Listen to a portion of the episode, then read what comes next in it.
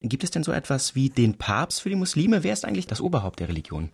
Es gibt keinen Papst. Tatsächlich nicht. Der Islam ist äh, so strukturiert, dass es eben keine keine einzige feste Autorität gibt, sondern die Verantwortung wird quasi auf mehreren Schultern übertragen, ähm, was eigentlich sehr positiv im Islam eigentlich angesehen wird. Also es ist bewusst so, dass man Theologen hat, die man um Rat fragen kann, aber es gibt eben keine Autorität, die fest und verbindlich sagen kann, was ich zu tun habe und die weltweit quasi alle Muslime bündelt und regiert und führt. Insofern ist der Islam eine höchst demokratische Veranstaltung. Im Grunde genommen ist, ist der Islam eine basisdemokratische Angelegenheit, ja.